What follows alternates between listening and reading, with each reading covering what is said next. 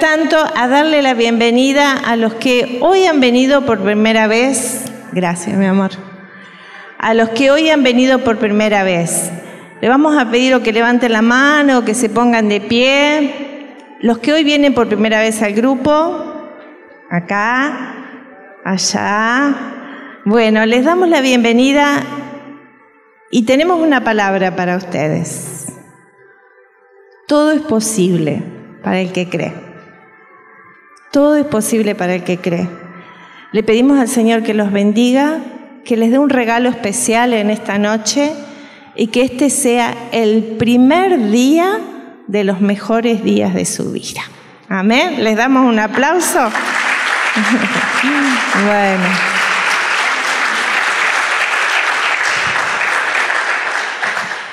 Bueno, estamos en una época eh, en que los católicos nos volvemos más católicos, ¿o no? Después nos olvidamos algunos, pero eh, vivimos la Semana Santa de una manera especial.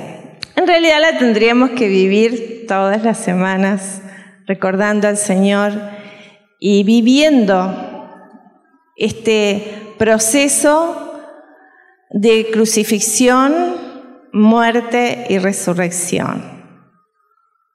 Y glorificación. Vamos a repetirlo. Crucifixión, muerte, resurrección y glorificación. Ustedes saben que nuestra vida es así. Todos pasamos por momentos de crucifixión, cuando podemos llegar a la muerte, espiritualmente hablando, del yo, después viene lo que viene es hermoso, porque viene la resurrección y la gloria. Y a veces nosotros nos cuesta comprender, pero yo sé que en esta noche Dios nos va a dar un regalo especial a todos los que estamos acá y a todos los que nos están viendo a través de internet, que saludamos. Y les pedimos que ahí escriban, aleluya, estoy aquí, porque eso también es unirte con la alabanza desde donde estás y entramos en comunión. Y saben que cuando el pueblo de Dios está en comunión suceden cosas como... Yo sabía que alguno lo iba a decir. maravillosas. Y si yo les pregunto a ustedes, ¿quién quiere recibir cosas maravillosas en su vida? Ah, claro, los dos, algunos de las dos manos levantamos porque todos necesitamos. Necesitamos ser felices. ¿Y saben por qué necesitamos eso? Porque Dios nos ha creado para eso. Dios nos ha creado para vivir resucitados. Dios nos ha creado para vivir de gloria en gloria. No sin pruebas, las pruebas van a estar, pero de todas nosotros, cuando estamos agarrados de Cristo, vamos a vencer. Y vamos a comenzar primeramente por entregar nuestra vida a Jesús. Yo sé que muchos de ustedes muchas veces han hecho esta oración y tal vez eh, de corazón, pero hoy vamos a volver a decirle a Jesús esto. Por eso les pido que ahí donde están cierren sus ojos y repita conmigo, obviamente si quieren, no es obligación, porque Jesús no te obliga, pero si vos le abrís la puerta, empieza cosas maravillosas para tu vida. Como decía José hace un ratito, bendito el momento que le dijimos que sí. Señor Jesús, me entrego a ti.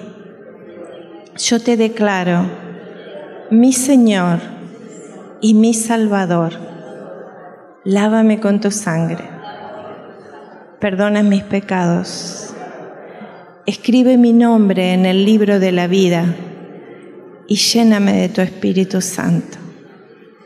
Amén. María Santísima, Madre de Dios y Madre nuestra, llévanos siempre a los brazos de tu Hijo Jesús. Amén. ¿Qué pasa cuando nosotros hacemos esta oración? Pasamos del reino del mundo al reino de Dios. ¿Y qué pasa si, eh, por ejemplo, acá eh, hay alguien que tiene una nacionalidad diferente y que tiene un problema legal y se refugia en la embajada, por ejemplo, francesa? Está en Argentina, pero se refugia en la embajada francesa. Las leyes de esa embajada lo van a proteger y lo van a cuidar de toda dificultad que pueda tener, ¿verdad? Lo mismo sucede, es una imagen para que podamos comprender lo que sucede cuando nosotros pasamos al reino de Dios y de la vida. Estamos en el mundo, pero no somos del mundo. En el mundo hay tinieblas, hay dolor, hay muerte, pero nosotros pertenecemos al reino de Dios y de la vida. Y cuando nosotros pertenecemos al reino de Dios y de la vida, la paz es el primer fruto que nos inunda. Por ahí no tiene nada que ver con las dificultades que estemos viviendo, pero la paz de Dios que sobrepasa todo entendimiento nos llena de gozo. Yo recuerdo que eso es lo que me pasó a mí cuando me encontré con Jesús. Empecé rezando a la Virgen, empecé rezando el rosario, después eh, un día me encontré con Él, con Jesús en mi casa, en un momento, y el primer fruto, a pesar de que estaba con cien mil problemas y me parecía que estaba pasando por un túnel negro que no veía salida, pero cuando tuve ese encuentro con Jesús, la paz inundó mi corazón. Y la paz no tiene que ver con los problemas que vivamos, sino con la presencia de Jesús. Y miren, a veces nosotros nos volvemos muy, sobre todo los que hace tiempo que estamos en la iglesia, nos ponemos a veces muy ritualistas y nos olvidamos de estar con Jesús. Por ejemplo, vamos a hacer una experiencia acá. Eh, vamos a aplaudir, a ver, vamos a aplaudir, aplaudan. Perfecto. Ahí aplaudimos nomás. Pero si yo les pido, Vamos a aplaudir a Jesús. Vos cerrás tus ojos y pensá que estás dándole gloria, honra y alabanza a Jesús. Cerrá tus ojos y empezá a aplaudir.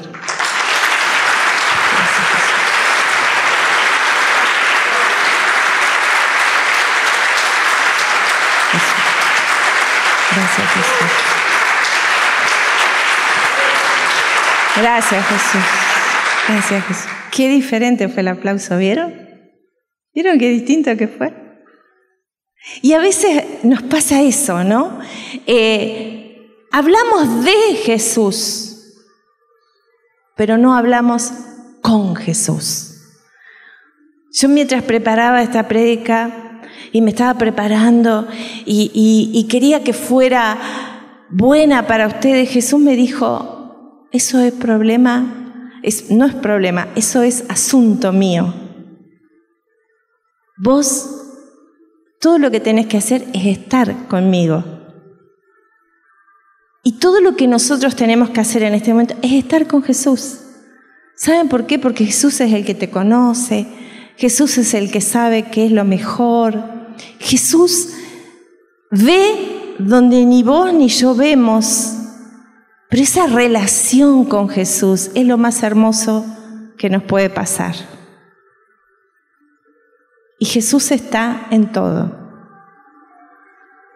Hace unos meses yo me operé de la vesícula y vieron que cuando uno se va a operar es como que ahí está en las manos de Dios, porque dice, bueno, acá me duermen y no sé qué va a pasar. Hace poquito se operó José y también uno, ahí es como que en esos momentos dice, realmente estoy en las manos del Señor. Y cuando uno está en las manos del Señor, la verdad que en ese momento uno siente mucha paz, porque dice, sos vos, Señor. ¿Qué puedo hacer yo? Es como que hay momentos en nuestra vida que nosotros decimos, este es el límite humano. Y cuando yo encuentro mi límite humano y muero al yo, todo lo que viene después es resurrección. Vamos a leer eh, una lectura que, bueno, eh, habla de la resurrección, de lo que sucedió después de la muerte de Jesús. Y el Papa hacía una reflexión hermosa de, esta, de estas lecturas eh, y vamos a, ir también comentándonos eh, diferentes aspectos que el Papa también dijo y que me parecen tan ricos, tan rico para nosotros y tan eh, sustancioso para aprender a vivir en victoria. ¿Quién quiere vivir en victoria? Vuelvo a hacer la pregunta, todos. Y algunos andamos más derrotados que no sé qué, ¿Y cómo? Si Jesús resucitó y nos da victoria. Es que tenemos que estar con Jesús. Tenemos que estar con Él. Miren, vamos a leer Lucas 24. Desde el versículo 1. El primer día de la semana, al amanecer, las mujeres fueron al sepulcro con los aromas que habían preparado y encontraron la piedra del sepulcro retirada a un lado. Entraron, pero no encontraron el cuerpo del Señor Jesús. Estaban sin saber qué hacer cuando dos hombres se presentaron ante ellas vestidos con ropas deslumbrantes y llenas de miedo hicieron una profunda reverencia. Ellos les dijeron, ¿por qué buscan entre los muertos al que está vivo? No está aquí, ha resucitado. Recuerden lo que les dijo cuando estaba en Galilea, que el Hijo del Hombre debía ser entregado en manos de pecadores que iban a crucificarlo, que resucitaría al tercer día. Ellas se acordaron de estas palabras y regresando del sepulcro, anunciaron todo a los once y a todos los demás. Fueron María Magdalena, Juana, María de Santiago y las demás mujeres que estaban con ellas las que comunicaron estas cosas a los apóstoles. Pero ellos pensaron que eran imaginaciones y no les creyeron. Pedro, sin embargo, se levantó y se fue corriendo al sepulcro. Al asomarse, solo vio los lienzos y regresó a casa admirado de lo sucedido. Yo pensaba las, la situación que vivieron los apóstoles, porque uno lo lee, esto lo he leído tantas veces que a veces hasta se olvida de que ellos eran igual que nosotros, de carne y hueso, con emociones, con cosas que entendían, con cosas que no entendían, y ellos habían visto a Jesús sanar a cuántos enfermos, paralíticos, ciegos, eh, sordos, mudos, habían visto tocar el féretro del hijo de una viuda y ese chico se levantó con vida.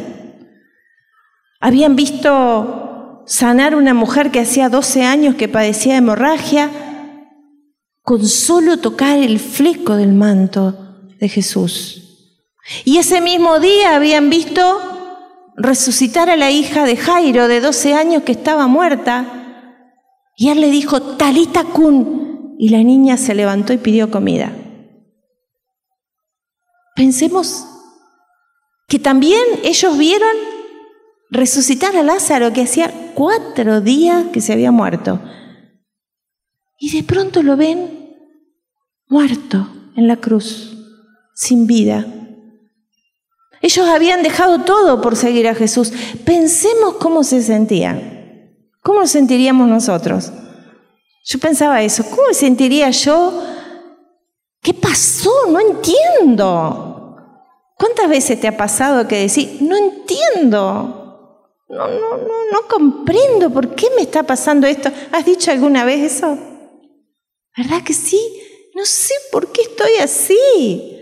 No sé por qué se me han dado todas estas cosas y esta, esta serie de situaciones que no comprendo y parece que estoy muerto. Muerto de angustia, muerto de miedo, muerto de desesperanza, muerto de, ilusiones, de sueños. Estoy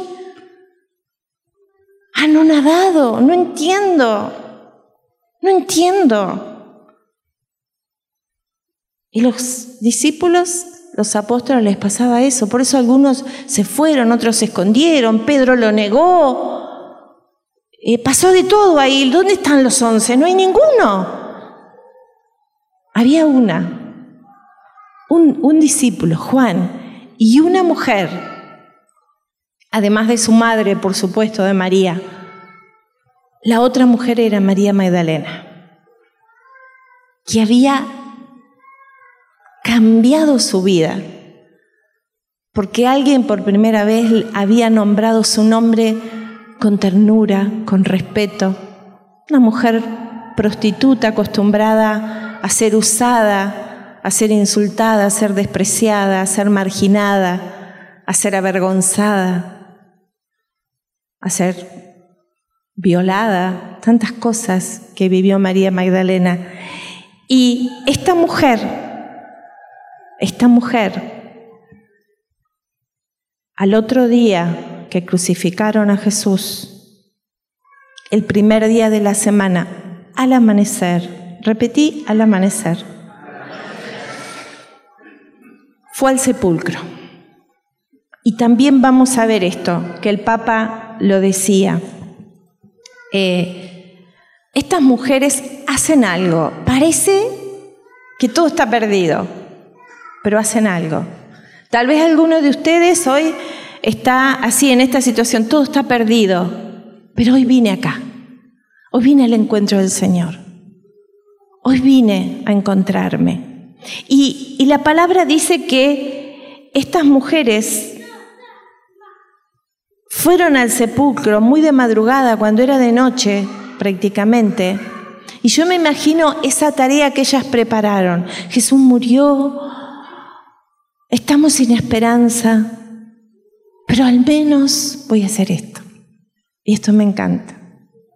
Porque cuando uno está tan atormentado por los problemas, algo que haces, eso pequeño que podés hacer en tus fuerzas, genera que las piedras se muevan, que las piedras de tus sepulcros se muevan, como pasó acá. Ellas llegaron, iban con perfume, pero ¿saben la piedra que había en ese sepulcro? Se precisaban creo que 10, 12 hombres, y no creo exagerar, para moverla, de tan pesada que era, pero ellas fueron igual. Y ahí llegaron y vieron. Lo primero, el Papa decía, las mujeres ven, ven, lo primero es ver. Y dice que vieron que no estaba la piedra. Y ahí, cuando vieron que no estaba la piedra, ellas eh, quedaron desconcertadas. Entraron al sepulcro, pero no encontraron a Jesús. Otra vez sin entender. Muchas veces nos pasa esto en el camino de la vida. No entendemos pero aún así hay que moverse. Y eh, yo vi más o menos 10 puntos eh, en, estas, en esta actitud de estas mujeres que yo creo que nosotros tenemos que imitar para tener una resurrección, para tener éxito, para tener victoria, para tener esa, eh, esa victoria sobre los problemas de la vida, sobre las muertes sobre las situaciones de sepulcro que podemos estar viviendo. Jesús nos muestra esto. Primero, qué valor que tuvieron estas mujeres. Porque ¿a dónde se fueron? A un cementerio, a la madrugada, a hacer algo. Buscaron los perfumes, buscaron algo para hacer algo. Qué importante que hagas algo cuando estás en dificultades. No te quedes sin hacer nada. Y voy a decir, pero Es tan grande el problema, es tan grande la piedra, que ¿a qué voy a ir? Algunos, podrían haber dicho, pero mujeres, ustedes están locas, ¿qué van a ir? ¿Quién les va a mover la piedra? ¿Quién les va a mover esa piedra? ¿Para qué van con los perfumes? ¿Para qué van a hacer eso? ¿No ves que es inútil? ¿No les ha pasado a ustedes cuando dicen, voy a hacer algo y empiezan los comentarios de alrededor, pero ¿para qué? No, no tiene sentido, todo, no va a cambiar nada, todo va a ser igual. A veces esas voces están adentro tuyo, que te impiden moverte, que te impiden y que te dicen para qué, no ves que es lo mismo, volviste a caer, volviste a hacer lo mismo, vos estás, sos igual, siempre tenés este mismo problema. Anda igual. No escuches esas voces, movete. Primera cosa, entonces, tené valor, tené coraje, anda. Lo segundo, cambia tu mentalidad. Estas mujeres cambiaron la mentalidad de los discípulos. ¿Cómo estaban los demás apóstoles? Encerrados, sin esperanza, tristes. Y ellas dijeron, no, no nos vamos a quedar acá, vamos a agarrar los perfumes. Yo me las imagino. A mí me gustan las mujeres, como a veces movemos cosas ¿eh? que, con respeto a los hombres, a veces los varones no las mueven. aunque tienen más fuerza que nosotras. Eh, pero, pero es así, porque, porque nosotras somos más intuitivas. Los hombres razonan más y pasan por la cabeza muchas cosas, muchas veces tienen razón, no vamos a decir que nunca tienen razón, pero la mujer es más intuitiva. Y Jesús usa a las mujeres para mostrarnos que ellas cambiaron la mentalidad, porque a veces una mentalidad rígida te detiene donde estás. Repetilo, la mentalidad rígida me detiene. ¿Qué es la, mentalidad rígida? Mis pensamientos, la estructura de mis pensamientos que a mí me enseñaron esto así y así hay que hacerlo.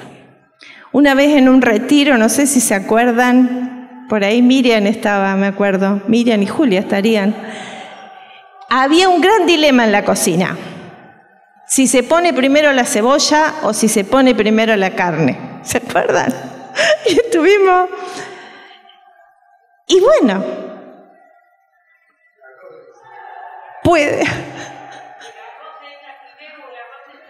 También dilemas, dilemas. Y a veces lo que tenemos que hacer es cambiar la mente y, y pensar que puede haber otra forma, que puede haber otra forma.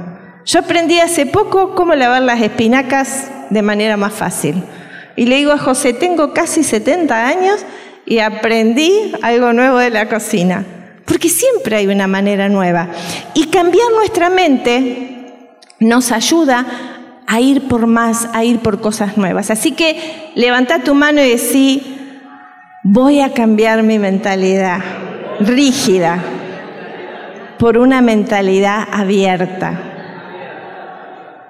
Pensar de otra forma. Estas mujeres hicieron eso. Después, otra cosa que nos lleva a tener éxito, que nos lleva a resucitar en las áreas donde estamos muertos, es romper las reglas rígidas romper las reglas exteriores rígidas. Ellas se fueron a la madrugada, salieron, no dejaron que las voces de los miedos las detuvieran, porque pensemos, no era fácil, habían matado a Jesús, estaban soldados por todas partes, soldados romanos, no era fácil salir a la madrugada. Pero ellas rompieron las reglas y salieron. Tal vez vos estás luchando con una enfermedad, con un problema económico, con un problema familiar, con la soledad. Rompe las reglas que te han mantenido en ese lugar. Hacé cosas diferentes. Rompe tus reglas personales, porque a veces esas reglas están adentro nuestro y nos impiden hacer cosas nuevas. Sé fuerte. Esto es otra, otro, otro, lo cuarto. Ellas fueron fuertes, fuertes. Se decidieron hacer algo que cambiaría para siempre la historia de ellas y la historia de los cristianos. Ellas fueron las primeras que recibieron la noticia. Y hoy, dos mil y pico de años de este acontecimiento, todavía estamos hablando de ellas. Si habrá sido fuerte lo que hicieron. Y ubícate en lugares para florecer. A veces nosotros, nuestra tierra, nuestro, nuestro entorno, es una tierra seca. A veces nuestra propia familia puede ser una tierra seca. El ambiente que se vive en la familia es un lugar inhóspito de violencia, de, de desánimo, de tristeza, de miedo, y yo necesito, no es que vos tengas que dejar tu familia, entiéndanme, tenés que dejar el ambiente. Si vos dejás que ese ambiente te afecte, no vas a poder hacer lo que tenés que hacer para Cristo. Si la violencia te afecta y tenés que prepararte para resucitar en medio de ese ambiente, porque tal vez vos vas a ser la persona que va a traer la resurrección a tu familia. Pero si te pones igual, si te gritan y vos respondes con un grito, el mal más otro mal son dos males. El mal más un bien es bien. Yo siempre le decía eso a, los chicos cuando eran chiquitos. Me decía, mamá, ¿por qué me peleó esto, me peleó el otro? Un mal más otro mal son dos males. En cambio, si te peleó, si te habló mal y vos le hablas bien, la cadena de males ahí se cortó. Otra de las cosas que hicieron estas mujeres salieron de la zona de confort. A todos nos gusta estar muy cómodos. Ellas salieron, salieron a la madrugada, se movieron, se movieron, se movieron, se movieron. Y apuntaron a lo inesperado, a lo grande. ¿Por qué iban con perfumes? Porque ellas querían hacer algo por el más grande que habían conocido en su vida. Apuntaron a lo grande. Si vos te dedicas a Jesús, a lo grande, a servirlo, a honrarlo, a hablar con Él, a estar con Él. Yo te aseguro en el nombre de Jesucristo que tu vida va a ir de aumento en aumento como la luz de la aurora. Te lo aseguro. Dale un aplauso al Rey, al Señor de señores.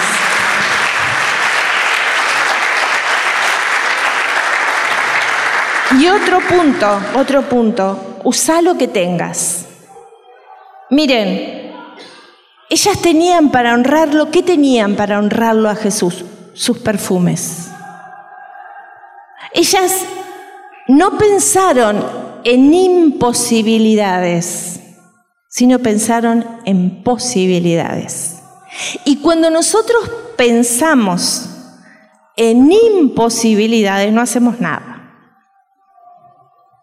Ay, está lloviendo, ¿qué voy a ir al grupo?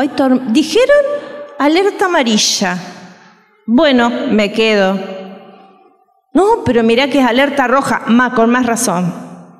Resulta que después no llovió, no pasó nada y me quedé sin la bendición del Señor. O si de repente vos decís, eh, me, estoy acordando de una anécdota nuestra cuando nosotros estábamos re mal económicamente y no teníamos el dinero para comer al otro día. Entonces eh, teníamos un, vehículo que, bueno, era muy precario. Y José igual salió, salió a, a vender en ese vehículo, pero la lluvia mojó todo el vehículo, mojó el motor, se le apagó, tuvo que, bueno, no sé qué cantidad de cosas hacer para que ese vehículo anduviera. Cuando logró, paró la tormenta, logró que el vehículo anduviera, ya era de noche, no podía ver a los clientes, pero no tenía plata para la nafta. Así que tuvo que caminar hasta una estación de servicio, unos cuantos kilómetros, dejar el reloj, dejar el anillo, no me acuerdo qué fue lo que dejaste, y eh, volverse a casa como en esa época no había celulares, no había nada, volvió como a las 3 de la mañana sin plata, sin vehículo y sin nada. Pero lo intentó. Lo intentó. Y nosotros tenemos que hacer eso. Salir y usar lo que tenemos. Usar lo que tenemos. David mató a un gigante con una piedra, que era lo que tenía. Pero antes que matar al gigante había matado a los leones cuando nadie lo veía con esas mismas piedras y esa onda. Usá lo que tenés, siempre tenés algo. Una mujer pagó todas las deudas con un frasquito de aceite que Dios empezó a multiplicar en su casa. ¿Qué tienes en tu casa? le dijo el hombre de Dios. Y estas mujeres tomaron los perfumes. Eh, ¿Y qué hicieron ellas después? Comunicaron. Salieron a anunciar. Salieron contentas a decir que Jesús estaba vivo. ¿A cuántas personas le dijiste hoy que Jesús está vivo, que vinieran hoy al encuentro? Pensalo, no levantes la mano. ¿A cuántas invitaste? Necesitamos anunciar.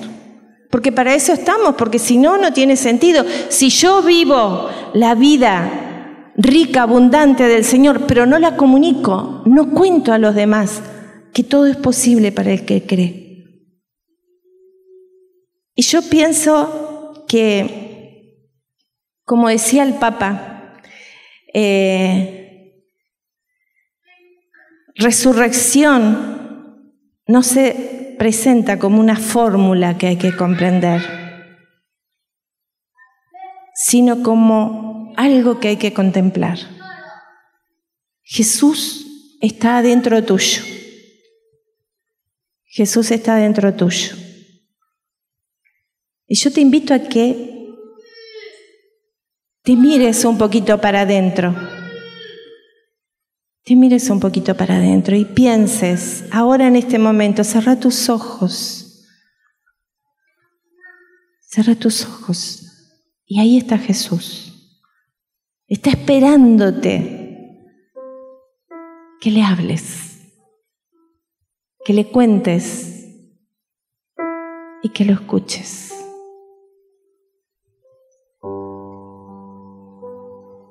Él te ama con un amor que nosotros no podemos comprender. Y no sos uno más, una más. Sos el elegido, la elegida de su corazón. A Él le importa lo que te pasa. Le importa tanto, tanto.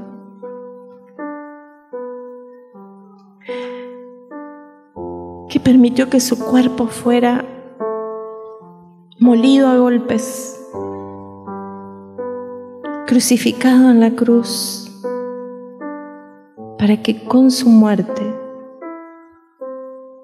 con su sangre y con sus benditas llagas vos pudieras ser libre de todo mal, de toda enfermedad, de toda soledad, de toda tristeza, de toda desesperanza no es un cuento,